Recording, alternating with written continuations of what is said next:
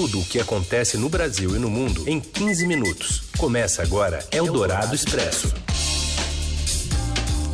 Olá, tudo bem? Bem-vindo, bem-vinda. Iniciamos aqui uma edição fresquinha do Eldorado Expresso, reunindo as notícias mais importantes do dia no meio do seu dia.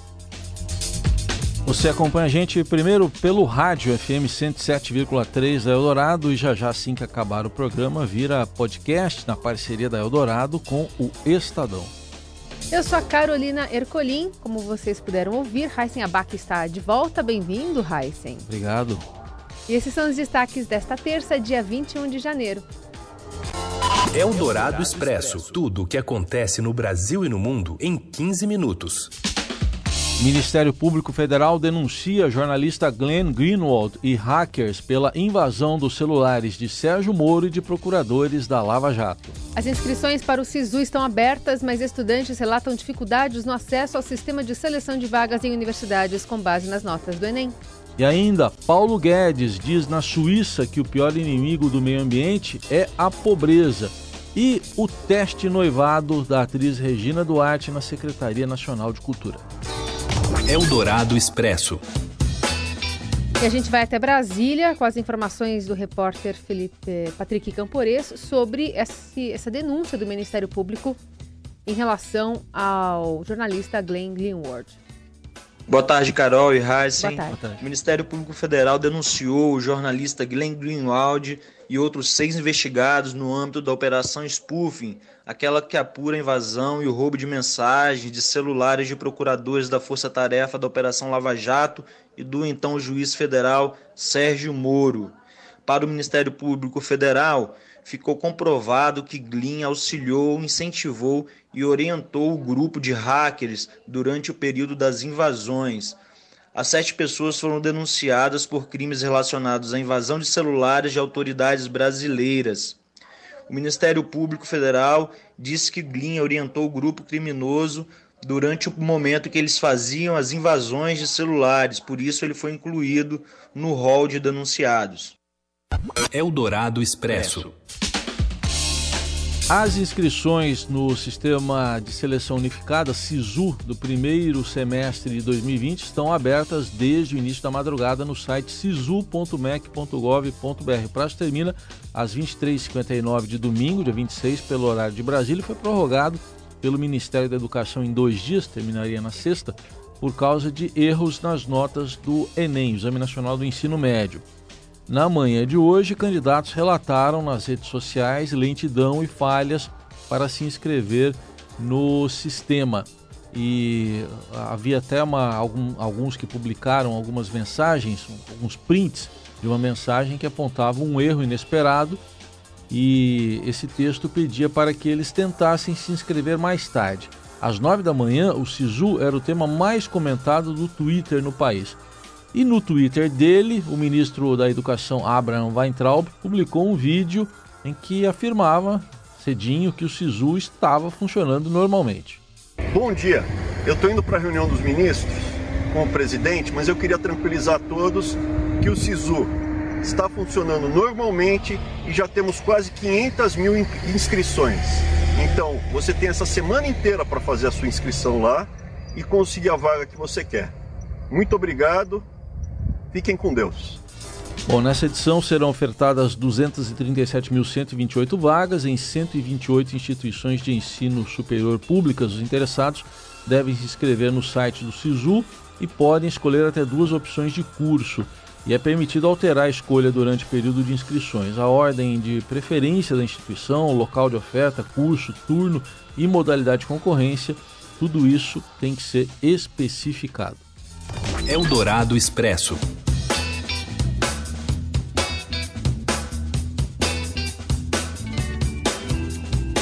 Regina Duarte vai atualizar as informações em relação se aceita ou não o noivado só amanhã para o presidente da República, né?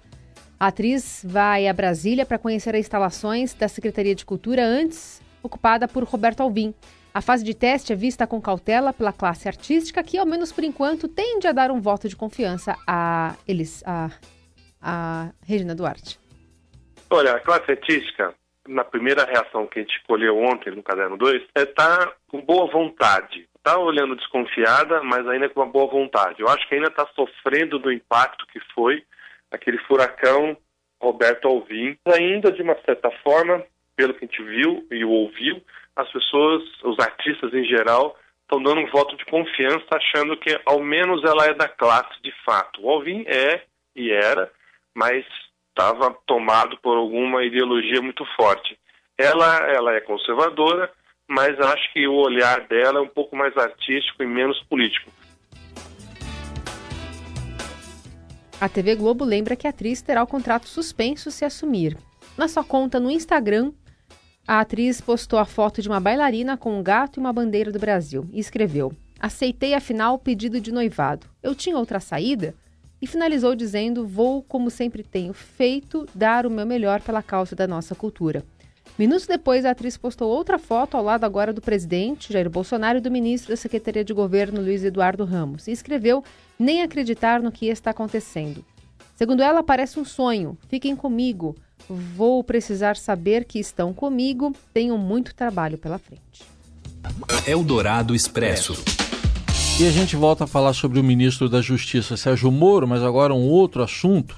Ele defendia que a investigação sobre a morte de Marielle Franco, vereadora lá no Rio de Janeiro, e do motorista dela, Anderson Gomes, fosse conduzida pela Polícia Federal, mas mudou de opinião e agora se opõe a federalizar o caso. Acompanhe os detalhes direto de Brasília com o repórter Rafael Moraes Moura.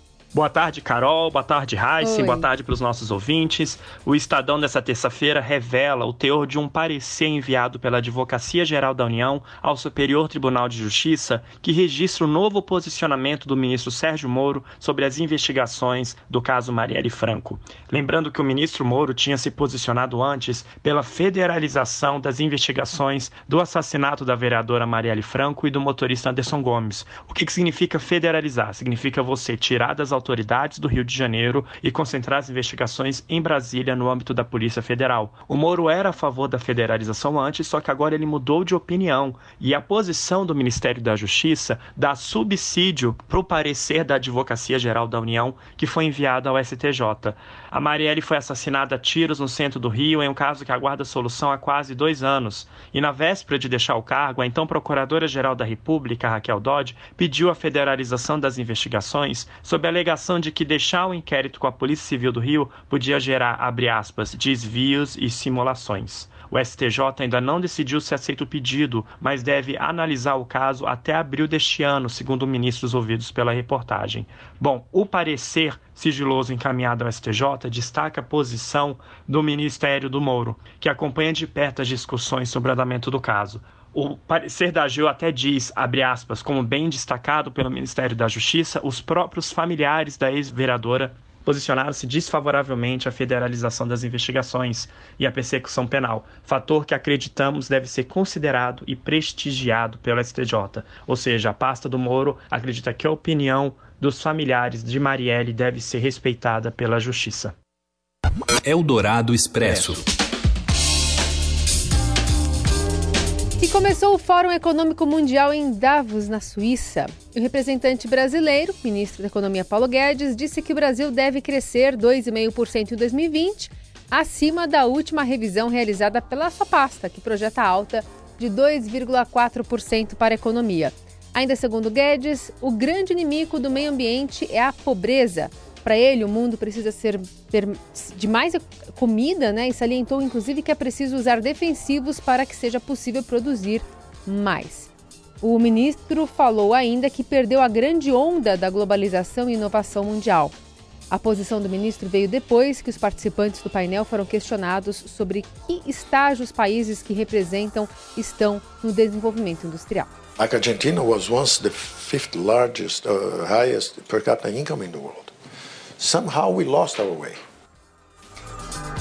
Por lá ainda está o presidente americano. Segundo Donald Trump, os Estados Unidos vivem boom econômico jamais visto e rejeita o que chamou de alarmismo ambiental. O discurso em Davos ocorreu enquanto o Senado americano começa a julgar o seu impeachment. O principal debate é sobre se novas testemunhas não ouvidas pela Câmara serão permitidas agora nessa fase no Senado. O Partido Republicano, que tem maioria estreita na casa, quer evitar que o ex-assessor de Segurança Nacional, Joe Bolton, fale, pois temem que o seu testemunho possa prejudicar Trump. Para conseguir ouvi-lo, os democratas precisam convencer quatro senadores adversários a votar contra a orientação do seu partido. Você ouve Eldorado Expresso. De volta com as principais notícias desta terça-feira. O assunto é a China também, um dos maiores usuários de plástico do mundo, que apresentou um grande plano para reduzir o uso único de plásticos em todo o país. As sacolas não degradáveis serão proibidas nas principais cidades até o final de 2020 e em todas as cidades até 2022. A indústria de restaurantes também foi ou será proibida, será proibida de usar canudos descartáveis até o final deste ano, como já ocorre, por exemplo, aqui em São Paulo. Só que a China tem 1 bilhão e 400 milhões de cidadãos e é um dos maiores desafios, né? Isso aí que é um dos maiores desafios, atingir essas pessoas todas. O maior depósito de lixo do país, do tamanho de cerca de 100 campos de futebol, já está cheio 25 anos antes do previsto. Eldorado Expresso. E a Libertadores começa hoje, mas os brasileiros Internacional e Corinthians ainda aguardam a definição dos rivais para saber se vão à fase de grupos da competição. Acompanhe os detalhes com ele, que também voltou de férias, Robson Morelli. Olá, amigos! Eu estou de volta e hoje eu queria falar da Libertadores. Não da Libertadores fase de grupos, mas da pré-Libertadores. Isso interessa a dois clubes brasileiros, o Corinthians e o Internacional. É, e hoje começa essa pré-Libertadores com o jogo do Carabobo, Carabobo, o time da Venezuela contra o Universitário do Peru. É aquela primeira fase, né? A Comebol instituiu a pré-Libertadores Libertadores é, em 2005, né? E desde aquela época apenas três times brasileiros não passaram por essa etapa. O Corinthians perdeu para o Tolima em 2011, a Chapecoense não conseguiu passar pelo Nacional do Uruguai em 2018 e o São Paulo também fracassou diante do Talheres em 2019. Então, assim, é a pré-Libertadores que vale vaga para a fase de grupos da Libertadores. Corinthians e Internacional são os dois times brasileiros que estão nessa pré-Libertadores. Amanhã, quarta-feira, jogam San José da Bolívia e Guarani do Paraguai. Esse resultado interessa diretamente o Corinthians, porque quem passar, jogo único, vai enfrentar o Corinthians na segunda etapa dessa pré-Libertadores. Lembrando que 48 equipes disputam a competição Libertadores, vencida pelo Flamengo no ano passado, naquela final contra o River Plate. É, premiação aumentou, era 12 é, milhões de dólares passou para 15 milhões de dólares, que dá aí em média 62, 63 milhões de reais. Então é, uma, é um dinheiro interessante e é claro a competição que todos os times brasileiros sonham em ganhar para depois também disputar o Mundial é, de Clubes da FIFA. É isso, gente. Falei, um abraço a todos, valeu! Eldorado Expresso. E a gente fica por aqui nessa edição do Eldorado Expresso. Para conversar conosco, você já sabe, a hashtag Eldorado Expresso nas redes sociais. Uma ótima terça-feira. Carol, tira férias. 10 dias. É.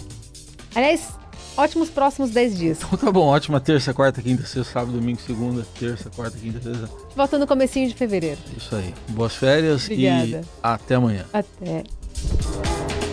Você ouviu Eldorado Expresso tudo o que acontece no Brasil e no mundo em 15 minutos.